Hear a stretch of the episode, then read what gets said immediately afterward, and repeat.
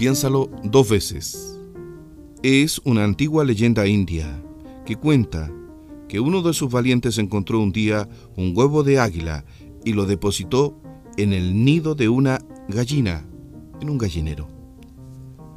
El aguilucho nace y vive día a día en medio de los polluelos y así va creciendo con ellos. Toda su vida el águila hizo lo que una gallina de gallinero hace normalmente. Buscó en la tierra insectos y comida. Aprendió a cantar de la misma forma que una gallina. Y cuando volaba lo hacía en una nube de plumas y solo por algunos metros. Después de todo, ¿es así como se supone que las gallinas vuelan?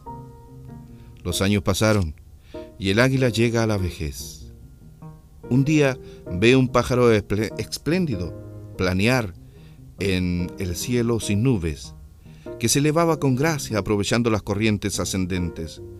Volaba con libertad y apenas movía sus espléndidas alas doradas.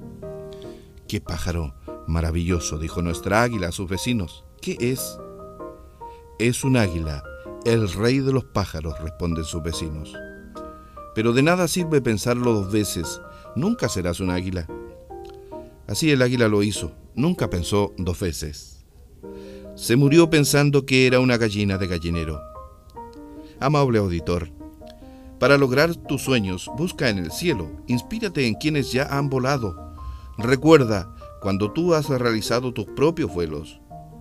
Cuando no miramos hacia arriba, a veces terminamos pensando que somos como una gallina. Piénsalo dos veces.